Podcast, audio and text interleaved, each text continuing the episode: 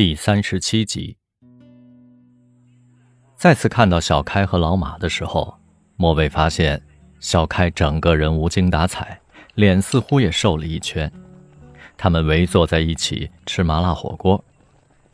小开用胳膊捅了捅老马：“哎，你不觉得莫蔚越来越酷了吗？”“嗨，整个换了一个人你看这举手投足、语气神态。”还有这品味习气，有股野劲儿。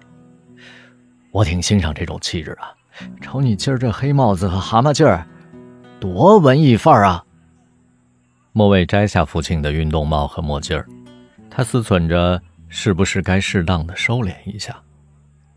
山猫以前最不喜欢爷们儿般的女人，可是他现在就是这副不伦不类的德行。偶尔还会冒失的闯进男厕所。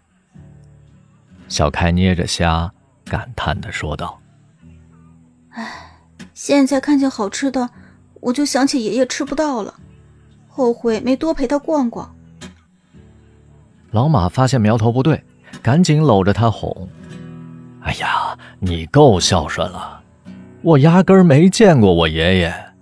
哎，待会儿啊，咱们吃完饭。”去玩桌游吧。我以为过完这个周末，下个周末就会来临。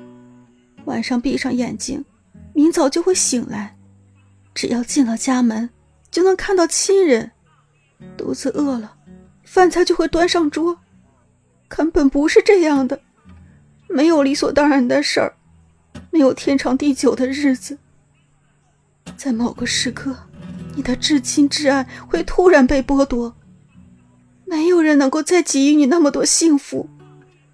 就像我现在怎么哭，怎么喊，怎么打电话，怎么敲门，爷爷都没有回音了。小开哽咽了，老马默默的递上纸巾。这一席话，莫蔚感同身受，他悲从中来，食欲全无。对不起。小开拿纸巾挡着脸，去了洗手间。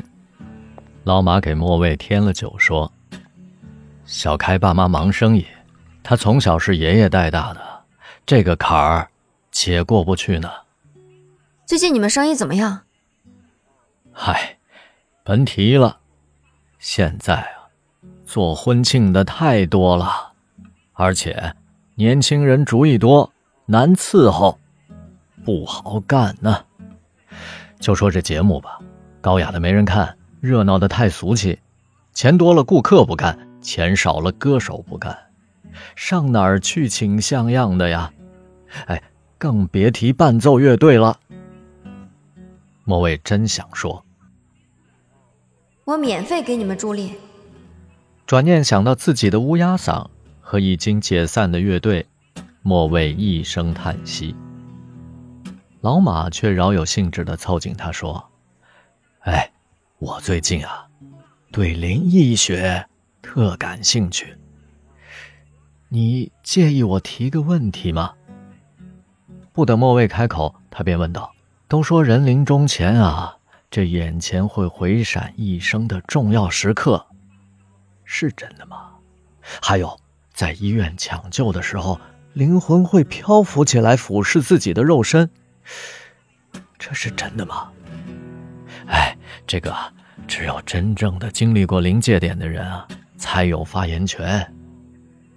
我在海里下沉的时候没有回闪，心里只有一个强烈而深刻的遗憾：此生没有获得真爱。当我意识全无，心跳几乎成一条直线时，似乎看到了自己，不过不是躺在病床上，而是穿着洁白的婚纱。在教堂里抛洒花束。唉，女人啊，真是为爱而生啊。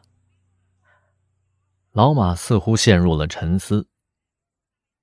一个月之内，莫蔚去了山猫家三次，山猫妈的话渐渐多起来，还搬出了陈年相册给他看。山猫最早的照片是一张两寸的头像照。